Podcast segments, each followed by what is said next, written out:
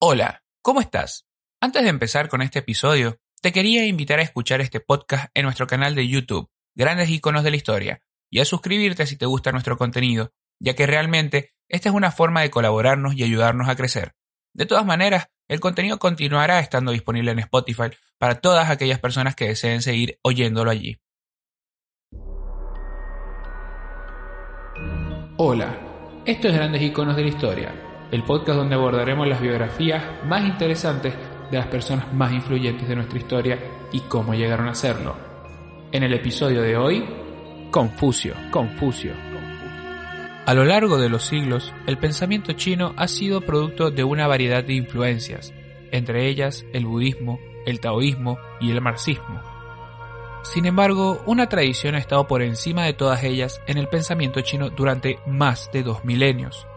Estas son las ideas del pensador Confucio.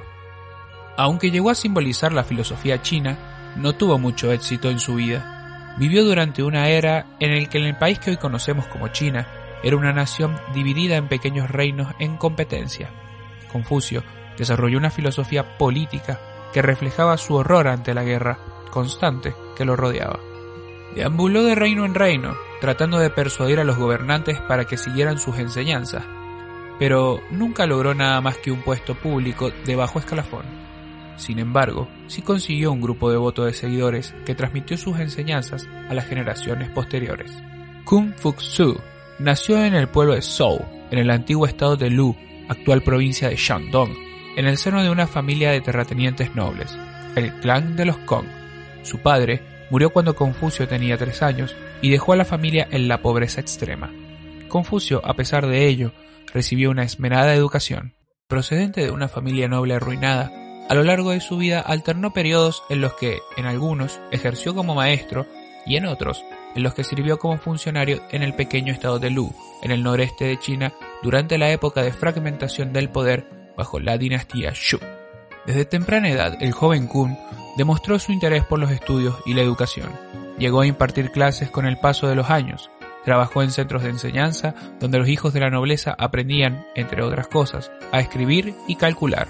Luego, pudo establecer su propia escuela, donde hizo hincapié en enseñar la importancia de cuidar y preservar los valores familiares, pues consideraba que la vía para crear una sociedad estable y alegre era mantener sólidos los lazos entre los miembros del núcleo.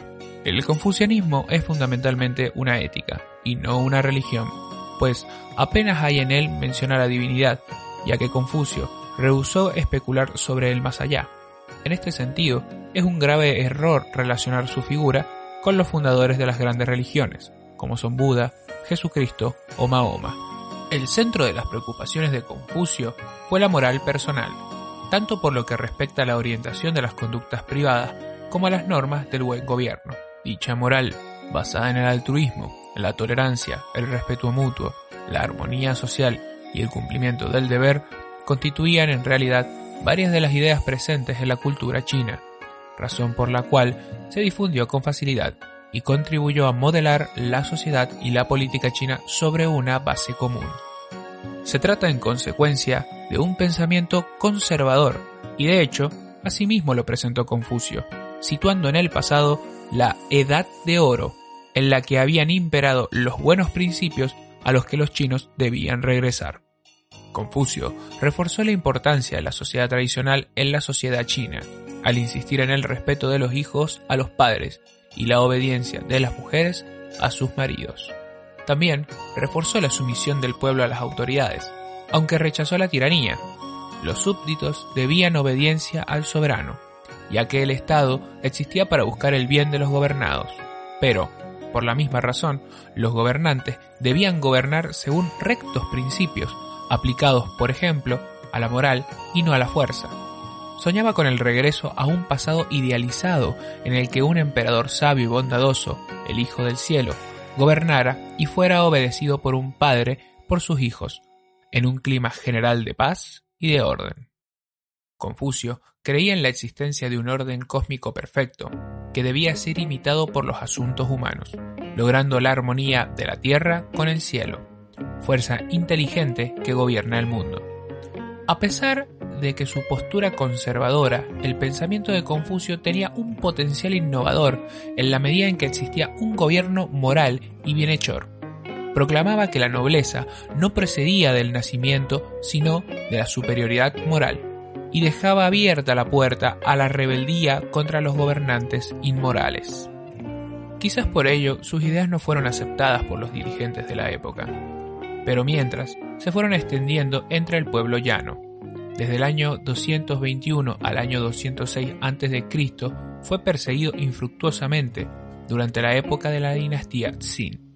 El confucianismo se convirtió en la filosofía oficial del Estado bajo la dinastía Han en el año 206 a.C. hasta el año 220 después de Cristo. A partir de entonces, el sistema de selección del personal al servicio del Estado, aunque con oposiciones, convirtió el pensamiento de Confucio y de sus seguidores en uno de los pilares de la formación del hombre culto, que abriría las puertas de la burocracia y de la promoción social. La vida de Confucio y sus enseñanzas fueron traducidas por primera vez al inglés por James Lear en 1867 y no fue sino hasta 1907 que una traducción más amena y autorizada fue publicada por Lionel Giles, guarda de los manuscritos de libros orientales del Museo Británico, a través de la Universidad de Oxford.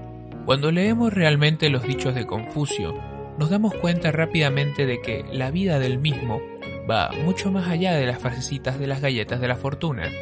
Algunas de estas son, hay tres cosas que el hombre sabio reverencia, la voluntad del cielo, aquellos en autoridad y las palabras de los sabios. El tonto no conoce la voluntad de los cielos y no las reverencia, y respeta a aquellos en autoridad y ridiculiza las palabras de los sabios.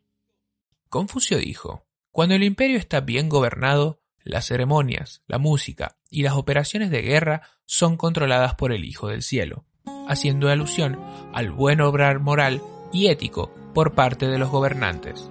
Cuando el imperio está en desorden, estas cosas son controladas por los príncipes feudales y raramente duran más de 10 generaciones, haciendo referencia a cómo su mal obrar los llevaba a su extinción. Por último, podemos destacar algo que también dijo. Aquel que no entiende la voluntad de Dios nunca podrá ser un hombre de tipo superior.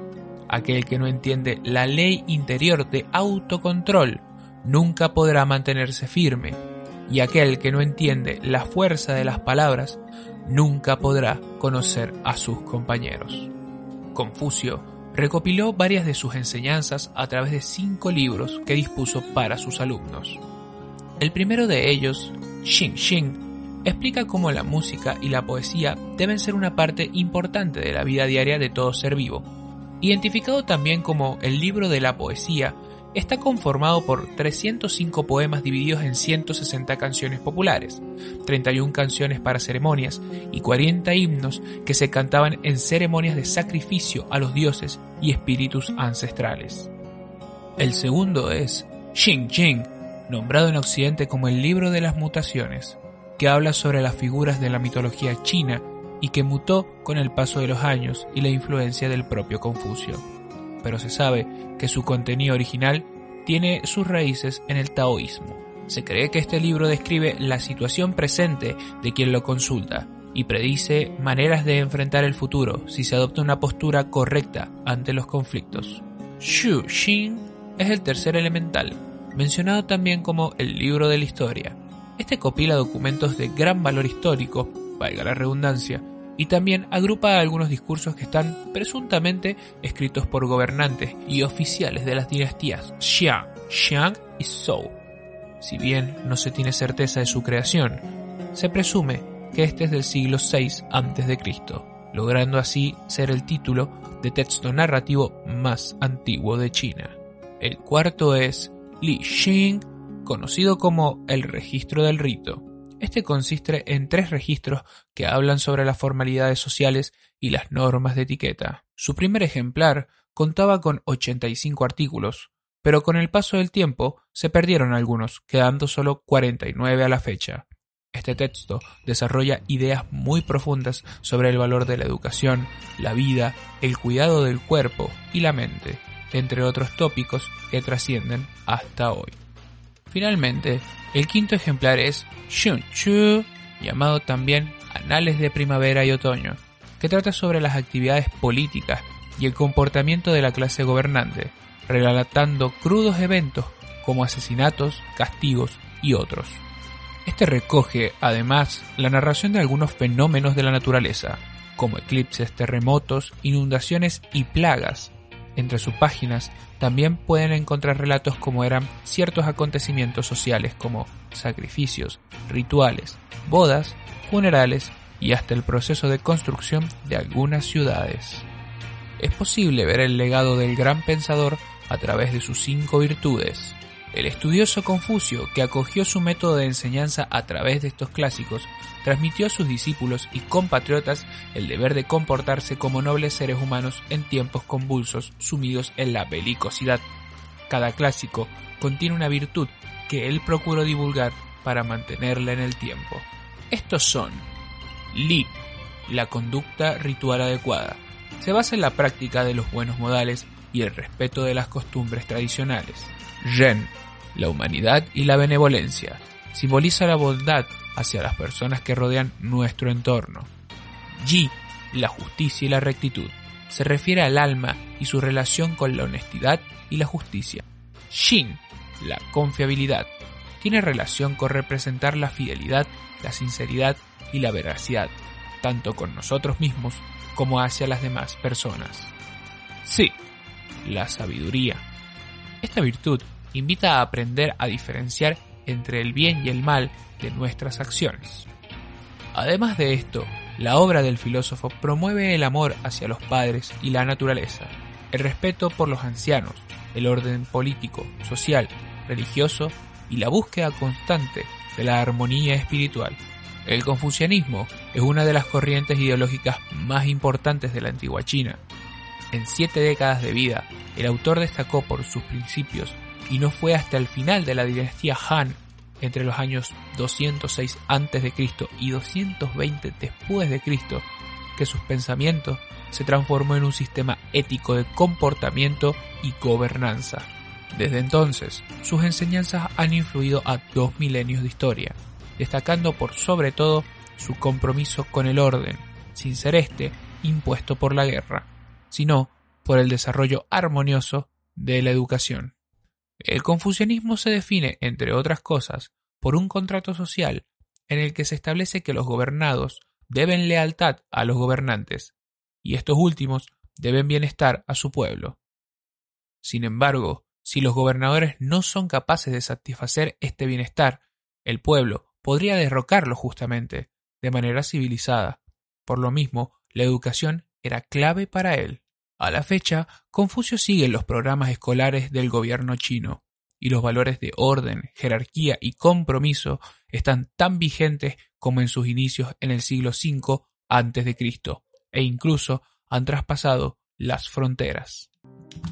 Confucio habría establecido numerosas reformas que condujeron a una administración de justicia caracterizada por su imparcialidad y la práctica erradicación del crimen. En la ciudad de Lu llegó a ser tan poderoso que el gobernante de un estado vecino intervino para conseguir la destitución del ministro. No obstante, lo más probable es que nuestro pensador tan solo fuera un funcionario menor. En cualquier caso, Confucio dejó su cargo en el año 496 a.C. y se dedicó a viajar por diferentes territorios impartiendo clases y esperando en vano que alguien u otro príncipe le permitiera emprender reformas. En el año 484 a.C., después de que su búsqueda de un gobernante ideal se revelara por completo infructuosa, regresó por última vez a Lu. Pasó el resto de su vida escribiendo comentarios sobre los autores clásicos. Finalmente, falleció en Lu y fue enterrado en Khufu, Shandong, en el año 479 a.C. El templo y el cementerio de Confucio, así como la residencia de la familia Kong, fueron declarados Patrimonio Cultural de la Humanidad en 1994. Confucio, un hombre que marcó la vida de millones, tanto en su época como en las generaciones venideras, con su visión sobre la vida, el orden, el respeto y la familia. Sin lugar a dudas, una de las mentes más reflexivas de la historia china y del mundo en sí, permitiendo estas enseñanzas dejar enmarcado su nombre en los anales de la historia. Soy Juan Manuel Pérez. Gracias por escuchar y les deseo paz y sabiduría.